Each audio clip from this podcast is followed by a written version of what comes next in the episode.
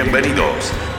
Aquí comienza la segunda temporada de Duros de Roer, el espacio para las historias de los distintos de siempre. Duros de Roer es una presentación de Uber Eats. Con ustedes, Francisco Reynoso. ¿Qué tal? Eh, ¿Cómo está la nación eh, DDR? ¿Se imaginan a un Batman eh, chicano? Bueno, hoy en Duros de Roer tendremos de protagonista al líder, parte de una de las bandas más atractivas del circuito latinoamericano que muchos chilenos tuvimos la chance de presenciar en vivo hace cinco años en el marco del Festival eh, Frontera. Podríamos decir que ellos son unos distintos eh, de siempre, suenan como sacados eh, de una máquina del tiempo, han girado con Jack White, estuvieron hace muy poco en el Late Show de Stephen Colbert, cojonudos como pocos, decidieron lanzar su nuevo disco Invisible People a pesar de las inclemencias de este mundo pandémico tenemos el honor de dar la bienvenida al señor Bardo Martínez, un duro de roer, parte de Chicano Batman. Bienvenido, Bardo, un gusto conversar contigo. Em, gracias por estar acá y gracias por tu tiempo.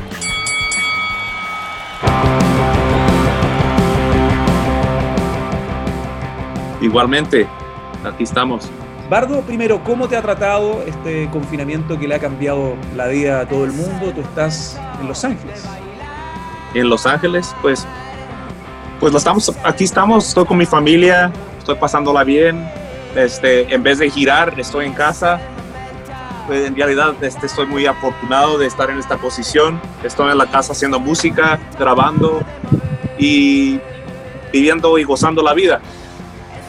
Me imagino que debe haber sido muy el golpe importante a puertas de lanzar nueva música Invisible People. ¿Cómo fue para ustedes también cambiar la agenda en ese sentido con este lanzamiento? Bueno, fue una cosa psicológicamente, psicológica, ¿no? Obviamente fue una cosa, duramos mucho tiempo, tanto tiempo grabando un disco y ese es el disco, es, es nuestro disco favorito. Este, tiene un, sonido muy grande y estamos muy orgullosos de, de, lo que hicimos, ¿no? Del trabajo que empezamos ya hace dos, dos años, ¿no?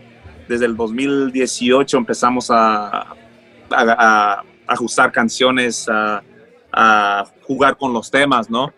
Grabamos el disco el 2019 y lo lanzamos hace dos, meses, entonces, este, ¿cómo te diré? Para nosotros le, pusimos todo, a ese disco le entregamos este, el alma, ¿no? Entonces, cuando te dicen ya no puedes girar, entonces no, no, no estamos viendo tenemos que esperar. Yo digo que tenemos que esperar por, por el, este, la respuesta del público, pero aún es un proceso en que es, es interesante, ¿no? Estamos haciendo todo por, por internet, ¿no? Entonces, sí vemos la respuesta de los fans, eh, hablamos con, con eh, periodistas, etcétera, pero no, en realidad no hay esa, no hay esa conexión espiritual, ¿no? Que se siente, que siente un artista al tocar su música con el público. Entonces, este, pero lo que yo digo es, estamos esperando y bueno, la esperanza es que la gente ahora tiene aún mucho más tiempo de escuchar la música antes de verlos en vivo. Entonces esperamos que la gente en realidad este, se quede con el sentimiento de la música.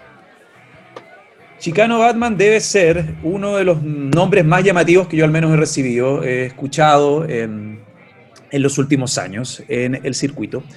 Y entiendo que el nombre, corrígeme si estoy equivocado, em, viene de la falta de representatividad de latinos en la escena musical. Cuéntame sobre la procedencia también de el nombre de la banda. Para mí el nombre fue como ¿cómo, te diré? Un experimento, ¿no? Este, como desde joven, este, aquí en los, yo soy colombiano y mexicano, entonces yo tengo raíces distintas, ¿no? Mm. Este, no necesariamente soy chicano, eh, pero obviamente crecí en ese ámbito en Los Ángeles. es, una cultura muy fuerte. Mm. Este, y aún te, te, digo que tenía muchos, tenía varios elementos, ¿no? Era, era tal vez el, ponerle Batman a Chicano fue como, como tratar de cambiar, ¿no? De tratar de, expander una, de, tratar de, ¿cómo te diré? De cambiar las expectativas de una cultura, ¿no? Eh, para ampliar la visión, este, no sé, no, ¿cómo te diré? ¿Cómo te diré? Sí, claro que se trata con, con lo que me preguntaste de este, la representación, obviamente, obviamente, pero para mí no necesariamente la representación de chicanos en su, como mexicanos, ¿no? Se trata de representar gente que tienen una cultura que va más allá del, eh, de la cultura americana, ¿no? de la cultura que uno ve en la televisión.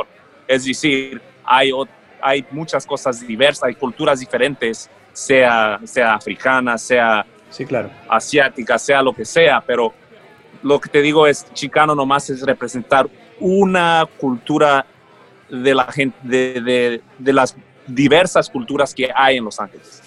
Y, y no es, no, no, no, no fue parte de, no se trata de excluir, se trata de, es una, en realidad tiene un sentimiento mucho más universal de, de, de, lo que tal vez uno, uno piensa.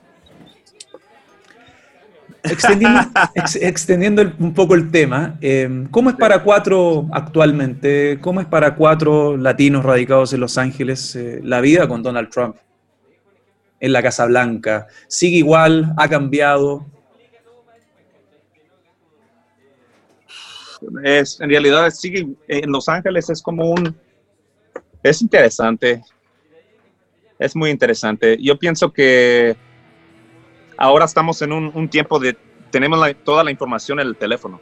Mm. Entonces, todo lo que, lo que pasa se traslada así en, el instante, ¿no? Este, yo, yo, me, yo, yo me, eh, si me acuerdo pensar que cuando elegimos a Trump, yo, por ejemplo, usted sabe que aquí en Los Ángeles, obviamente hay mucho mexicano la, la, o, chicano, gente eh, latinoamericana aquí en Los Ángeles casi la mayoría, ¿no? Mm. Pero sí hay muchos, este, por decir, este, blancos, ¿no? Eh, tienen, compran, compran tierras, compran, están, hay comunidades, ¿no? Que lo que le llaman acá, le dicen gentrification. Mm. Eh, lo que estoy diciendo es que antes, antes había negocios que, sean que fueron latinos fueron comprados por, que, sea, que, ahora son como negocios hipsters y cafés y todo eso. Entonces, a veces uno entra a un café de esos y uno piensa, uno siente como, yo sentí, por ejemplo, que la gente blanca tenía como otro, como un poder, ¿no? Como, como un sentido de que, de, de, de como más poder porque ya tenían un, un, racista como presidente, ¿no? Es decir, que yo pienso que el, como Trump le ha dado más fuerza, obviamente, al, al, al, al poder blanco, por decir, como una idea, ¿no? Obviamente es una idea. Pero es un, yo, yo pienso que eso, eso, es lo que es, ¿no? Es, es, un sentimiento, pero por lo normal, lo normal, estamos tan rodeados por... Aquí vivo en un barrio muy latino, ¿no? Entonces, este, ¿En qué, parte específica, obviamente. ¿En qué parte específica de Los Ángeles estás, Bardo? Yo vivo en el Sereno. Perfecto. Sí. Aquí por el noreste de Los Ángeles. Son los que mantienen encendida la llama del rock. Seguimos conversando con los duros de roer. ¿Y en tu entorno qué tanto cambió la temperatura tras eh, el desastre, todo lo ocurrido con George Floyd? Wow. Claro, este, donde vivo yo aquí en Los Ángeles, obviamente hay protesta por donde sea ayer me estaba dando una vuelta, porque yo soy una persona ecléctica, ¿me entiendes? Yo, yo me gusta vestirme diferente. A mí no me gusta que me clasifiquen de alguna manera u otra. Y este, estaba en mi, en mi skateboard dando la vuelta por acá y unos muchachos andaban atrás de mí y me, me hicieron pip, pip. Y, y, yo le dije, yo, what up? ¿Qué pasa? Y me dicen, este, me, me quedan mirando, pues le, le, le doy el peace sign, ¿no? y me dicen Black Lives Matter y, siguen. porque me ven, me ven como, como cara de, de, protestante, ¿no? De, porque eso es, eso es algo nuevo por acá, eso es algo que está en realidad, que tiene mucha fuerza. y, todo el mundo lo sabe. Eh, aún tenemos mucho, mucho que hacer. Para mí es la, idea de razas es, es, una, es una farsa, ¿me entiendes? Yo, yo, yo, yo pongo blanco en, en colmillas, por, colmillas porque, porque eh, una raza a otra no, no hay diferencia. Somos gente, obviamente hay diferencias culturales, este, pero es una idea, ideas muy viejas que son basadas en el colonialismo. Entonces, este, es muy bonito que la gente ahora están, se están dando cuenta de eso. Obviamente en Chile ustedes tienen su historia, su, su, relación a al colonialismo, ¿no? Todo, todo país latinoamericano, obviamente los Estados Unidos eh, tiene esa, esa, misma historia. Este, y eh, en relación al, a la esclavitud, el capitalismo, etcétera. Entonces son muy, son cosas muy profundas eh, que se están, que se están este, discutiendo. Sí. Entonces, este, no sé, yo me alegro que la gente ahora por fin estamos hablando de esto eh, en términos serios, ¿no? No, no, no, no es algo que no es algo que se oh, eso es algo del pasado, ¿no? Es algo real, que cada momento que nosotros caminamos a la calle es algo que se siente, ¿no? Sí. Eh, y obviamente estamos en una época de dictadura en todo el mundo. Es una causa global. países, Brasil, mm. este, exactamente, este, entonces estamos en, en, un, en un momento muy crítico, ¿no? Es difícil, ¿Dónde, dónde, nos vamos a poner? ¿Cuál lado? Sí, es difícil, hay una, hay una incertidumbre total. Estamos gobernados por varios idiotas, hay que decirlo, no solo en Estados Unidos. Eh, hay gente muy incompetente, con un sesgo brutal en otros países también. Pero mejor volver a la música también, viendo también el combustible que hace este programa. La vocación ciudadana, la política es súper importante, la música es un vehículo expresivo también importante. Pero volviendo a la historia de ustedes. Hace cinco años yo recordaba, muchos recordábamos que el, debut de ustedes en Santiago, en el Festival de Frontera, pero el 2015 también ocurren hitos para Chicano Batman, también como por ejemplo girar con, ¿cómo? yo me pregunto inmediatamente, ¿cómo debe haber sido compartir escenario con Jack White, por ejemplo? Jack White que para nosotros en general es como uno de los últimos héroes reales del rock, cuando el rock como género todavía está cuestionado.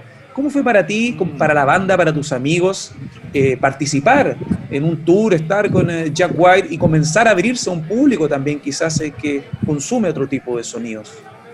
Buena pregunta. Yo pienso, primeramente, estábamos muy agradecidos, ¿no? Este, teníamos un amigo que tocaba con Jack White, se llama Ike Owens, que falleció antes de que nosotros tomáramos parte de, de esa gira y él fue como el máximo exponente de nuestra música. Él ponía nuestros stickers en los, en los buses.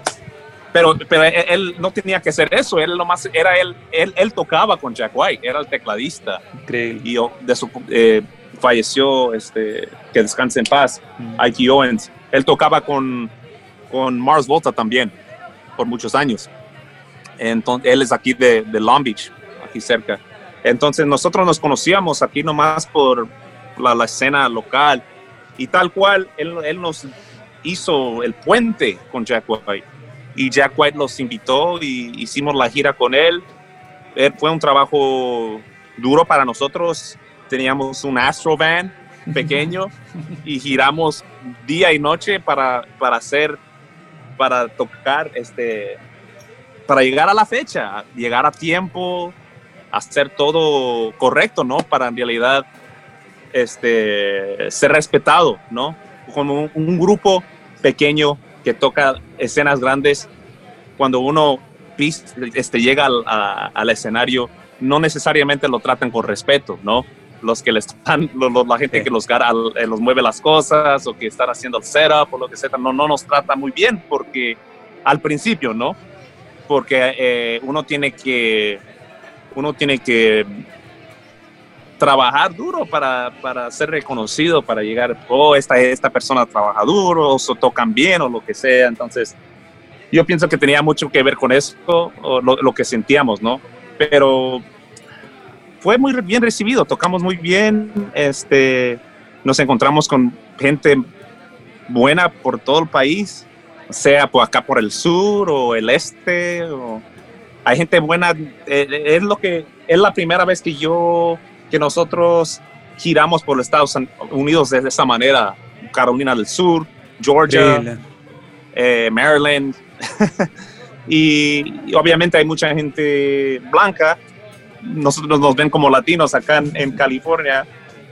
Este, como fue una experiencia tal vez nueva para, para, dos, para nosotros como banda y la gente como público, y obviamente con un nombre como Chicano Batman, pero nosotros, yo, pienso que la música siempre va, eh, siempre va a quitar las fronteras, ¿no? Siempre va, porque la música no tiene fronteras, es un sentimiento es algo espiritual.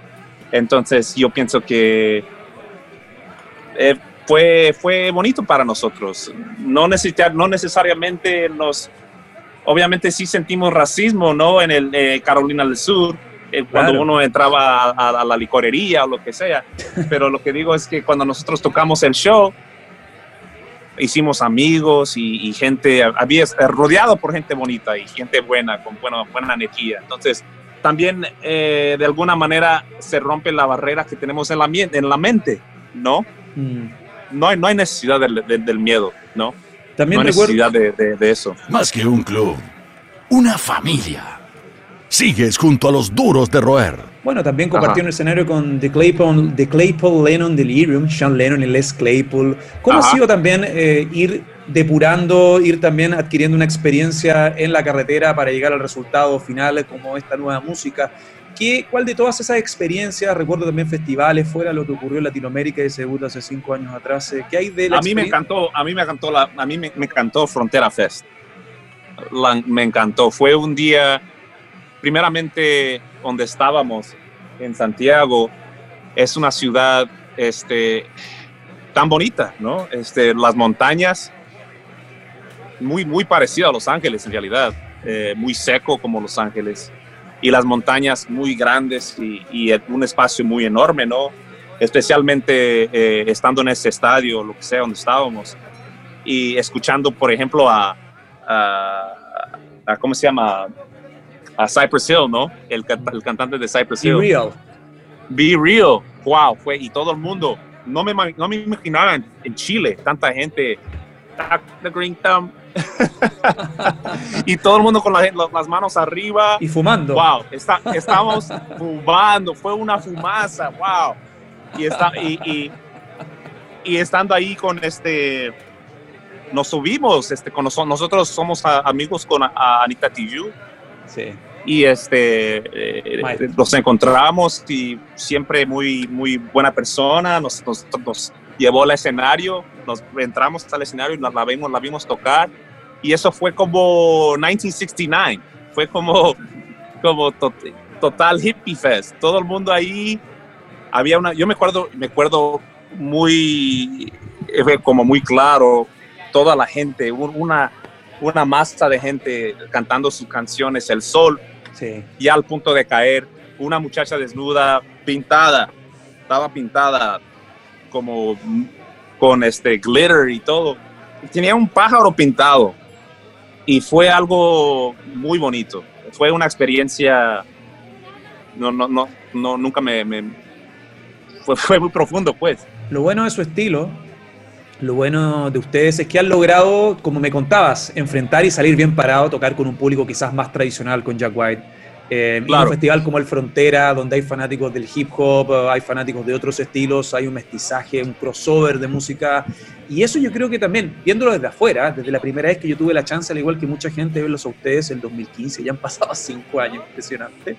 Em, veo que ustedes también han logrado adaptarse a los cambios porque la industria tiene mucho de mm. tendencia, tiene mucho de corto plazo. Y otra experiencia que también a mí me gustó mucho verlo fue, por ejemplo, Em, cuando estuvieron en el Late Show de Stephen Colbert. Mm, Imagino que ahí, eso sí que fue bizarro y ahí llegaron a mucha más gente. ¿Cómo has visto también la llegada de nuevas audiencias en, la banda? Y esa experiencia en particular. Bueno, para mí fue una adaptación, ¿no? Obviamente, y te digo que yo, yo tengo la fortuna de encontrarme con, con, músicos muy jóvenes, de 22, 23, 24, 25 años, ¿me entiendes? Y son mucho más, este, yo ya tengo 35, ¿no? Y, y soy parte de una de la generación antes. Lo que te digo es, es tener jóvenes al mi alrededor, me dan una energía, me trae el espíritu de lo que está pasando. Mm. ¿Me entiendes? Eh, musicalmente me, me, tocan esto, me tocan lo otro, y es como una educación. Y para mí, nomás yo, yo, yo lo absorbo, ¿no? En realidad, mis amigos para mí son los que yo trabajo por ellos de, de, de, de algún modo, ¿no? Yo, yo me refiero a la estética, ¿no? Yo tengo confianza en su estética y su, ¿cómo te diré? Eh, Background. Sí, la estética. Es lo que digo, ¿no? Bardo, escuchando Chicano Batman, también uno lo ve porque una cosa es empaparse o influenciarse por tus nuevos amigos más jóvenes que traen nuevos contenidos o sumado a lo clásico, pero uno desde afuera lo ve como una máquina del tiempo, porque hay hay muchos detalles ricos en las influencias de, ustedes, sobre todo lo más reciente que han lanzado. Se me a la cabeza, bueno, la música de las series de policías, Brasil de los 70, Tropicalia. Eh, ¿De dónde confluye toda esa, ¿De dónde confluye todo ese, ese, crossover de sonido? Yo me pregunto cuánto es la importancia, por ejemplo, porque tú me hablas de política, me hablas de estilos. Yo pienso, por ejemplo, no sé, en Caetano Veloso y toda la escena de Brasil de los 60s y 70s, marcada por un contexto político y con una riqueza de estilos que marcó pauta. Em, ¿Cuáles fueron como los patrones sonoros en esta etapa más actual para tratar de entender el contexto de este nuevo disco? Para mí es el, el hip hop el hip hop para mí fue el contexto de crear música eh, en que en que lo que lo que importaba más que todo es el, ritmo, que sea un backbeat, el groove, que tú tocas tú tocas la música Invisible People en tu carro, el disco y es puro es puro vas a sentir el bajo, vas a sentir el tu carro va ¿Me entiendes? Sí, sí, obvio. Entonces, este, es, eh, eh, la música pop. Y yo, yo te digo de mis amigos porque en realidad eh, Invisible People fue como un esfuerzo mucho más moderno, ¿no? Obviamente tenemos, tenemos esa raíz del tropic. Caetano Veloso para mí sigue siendo un héroe. A mí me encanta la música de antes, este, los 70s. Mm. Es, para mí, yo escucho eso. Pero también escucho Toro y Ma. escucho este, uh, Childish Gambino y escucho a Kendrick Lamar, escucho a, a Dali Uchis, este, escucho a Innerwave. este, hay tantos grupos nuevos que para mí la música es, es eterna, ¿no? Eh, no, no, hay, no hay una cosa como música vieja porque existe en el presente, ¿no? Una grabación es, si hay, si hay manera de tocarla, va a ser, es eterna, ¿no? Entonces, entonces el sentimiento, el espíritu de lo que viene de, una, de un estilo, de, lo que sea, se transmite, se transmite. Entonces, nomás estamos, estamos trabajando, estamos, estamos jugando con, el espíritu, con el espíritu de antes, de ahora, y, no sé. Están en todas partes. Son los duros de roer. Y en ese crossover, el, el crossover tras Invisible People, Em, me imagino que en ese espíritu vintage, yo me pregunto si eres coleccionista de algo, porque entiendo que, bueno, fanático de los vinilos, hay una herencia musical quizás de tu padre. Em, ¿Te consideras coleccionista de algo, instrumentos, eh, instrumentos vintage, discos, alguna memoria? Sí, a mí me encantan los synthesizers, ah, ¿cómo se dice? Synthesizers. Okay. Synthesizers. Uh, I love analog synths. Um, ¿Qué más? Sí, claro, mi papá yo siempre digo que mi papá fue como una influencia muy grande en mí porque mm. nosotros escuchamos a Donovan, a, Cream, Eric Clapton, Jimi Hendrix, Santana, eh, la, sonora, Dinamita, este, este, Cuco Sánchez, tantas influencias de mi papá que John Lennon, la pasaba escuchando música desde muy pequeño, escuchando disco, you know, así como canciones. La pasamos bailando. Mi mamá es de Cartagena, Colombia, entonces mi mamá muy alegre, una persona así muy, entonces para mí mis padres, estoy muy afortunado y bendecido por, por, por, por venir de ellos, porque en realidad este, no, ellos me transmitieron, me, transmitieron el amor. Y este y, y, no sé. Y yo seguí el eh, me fui por el, el, camino de la música entonces ahí estamos. Y para tu familia entonces debe haber sido un orgullo no sé haber compartido escenario con Sean Lennon por ejemplo haber estado bizarro. Fue como lo esperabas te ríes no mi, mi papá.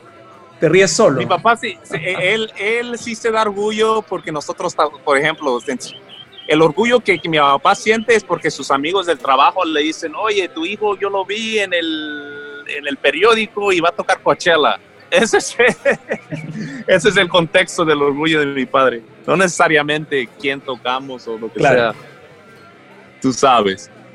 Pero, ¿y tuviste chance de conversar con él? ¿Buen tipo? Sean Lennon. Sean Lennon.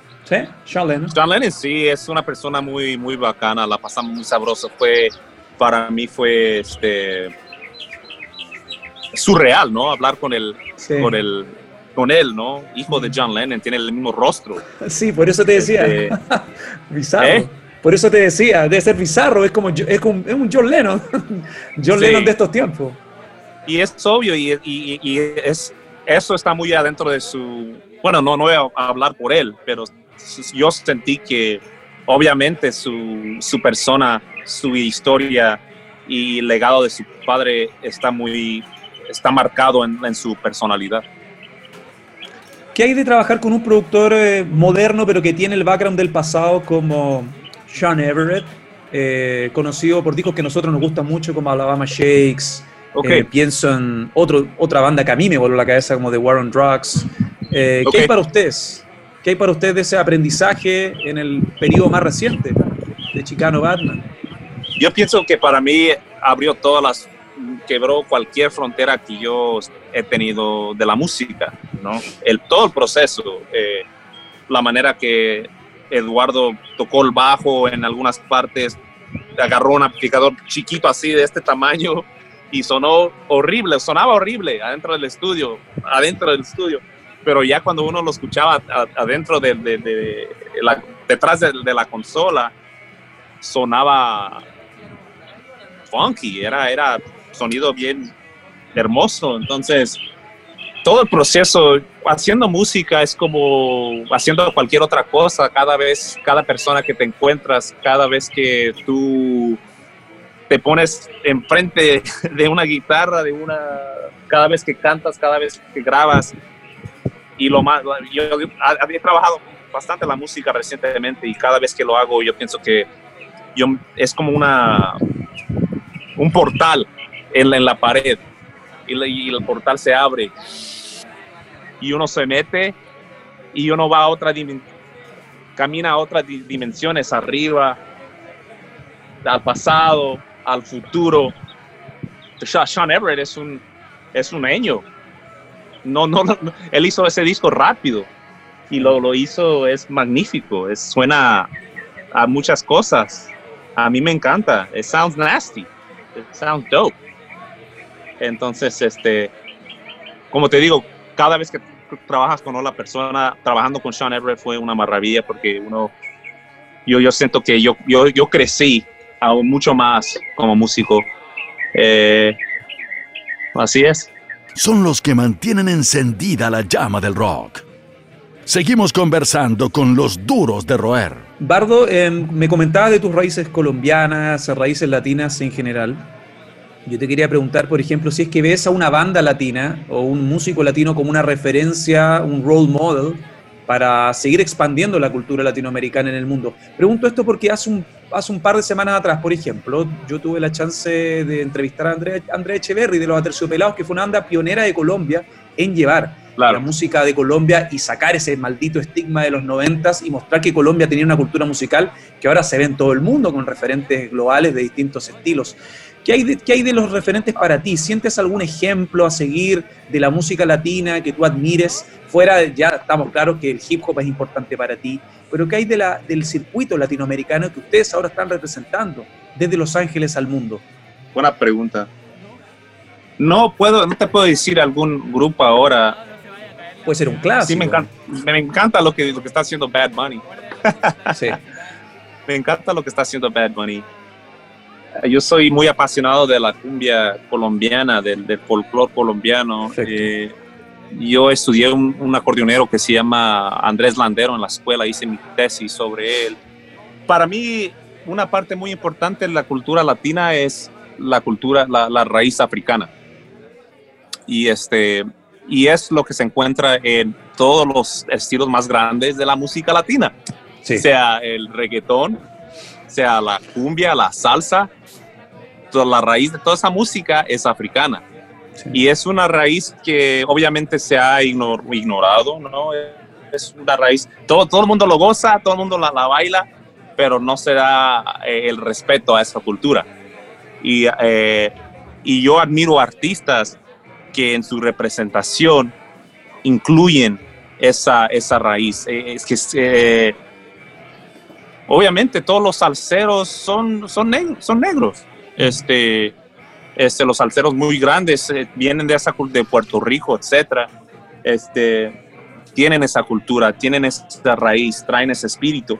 Y este, no sé, para mí solo puedo decir que Caetano Veloso, yo, yo, yo lo admiro porque muchos artistas este, estamos obligados o, todo, todo el mundo trabajamos en, en, el sistema en que estamos, ¿no? En la sociedad y, nos dejamos eh, influir o tenemos que navegar la sociedad.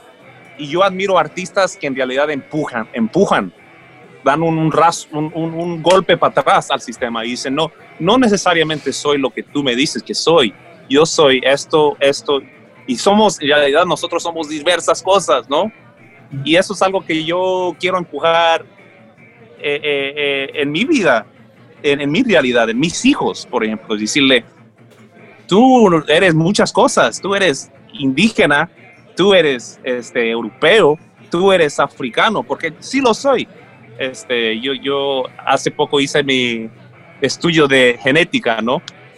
Y los resultados son, es un mapa del mundo. Mi papá es de, de Jalisco, México, mi mamá es de Cartagena, Colombia.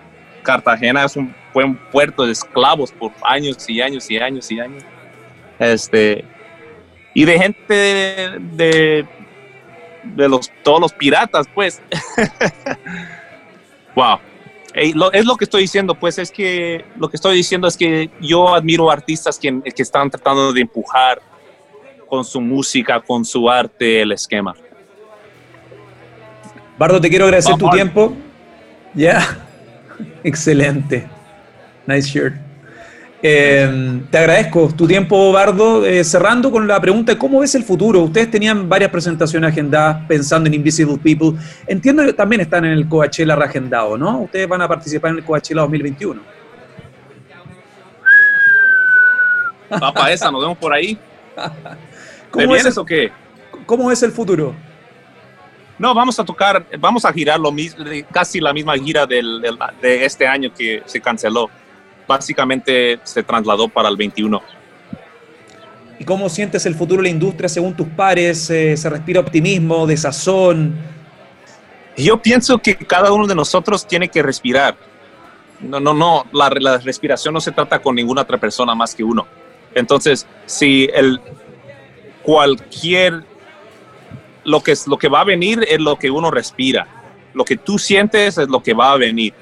Entonces, respira profundo, papá, porque aquí se siente sabroso. Aquí se está, el sol está pegando fuerte, las plantas están creciendo. Te envidio. Acá, acá es invierno, estamos confinados acá en Chile. En, oh, wow. Estamos en una fase complicada, Chile está en, dentro de los focos de contagio más eh, de cuidado en Latinoamérica. Pero bueno, la música es un refugio y también esperamos que muchos de ustedes con esta entrevista eh, estén al tanto de Chicano Batman, para los que lo estaban monitoreando desde esa presentación en el Festival de la Frontera. Bardo Martínez, aparte de Chicano Batman, Invisible People es el discazo que ellos acaban de lanzar y vamos a estar atentos con lo que, hayan, con lo que hagan ellos y toda la movida latinoamericana en esta entrevista de los duros de roer que disfrutamos. Espero que ustedes la disfruten tanto como nosotros. Querido Bardo, sigue disfrutando tu hermoso vecindario. Vamos a estar atentos a una próxima visita el, mejor, el mayor de los éxitos cuando todo esto vuelva a la normalidad. Muchas gracias. Muchas gracias. Más que un club, una familia. Sigues junto a los duros de roer. ¿Te consideras un duro de roer? No sé, no sé. Yo soy una persona muy emocional y, y te digo que yo soy, la, la verdad, yo soy muy sensible. Pero yo soy muy apasionado y cuando si algo no me, si, algo, si yo me siento mal por alguna razón, soy duro de roder en el sentido que yo siempre me levanto y yo siempre siento la alegría dentro de mí y este es algo que y nadie me puede quitar de esa alegría, mi bro. Y esa alegría esperamos que la sigas eh, mostrando, proyectando arriba de los escenarios. Esto fue Bardo Martínez de Chicano Batman en esta emisión de los uh, Duros de Roer. Muchas gracias, amigo. Ahí puedes googlear duros de roer el término para que comprendan mejor el, el, tema del programa. Nos vemos. Gracias por todo, amigo. Listo. Cuídate. Chao. Igualmente. Chao. Esto fue Duros de Roer Podcast. El último apaga la luz. El club de los distintos de siempre fue presentado por Uber Eats. Hasta la próxima.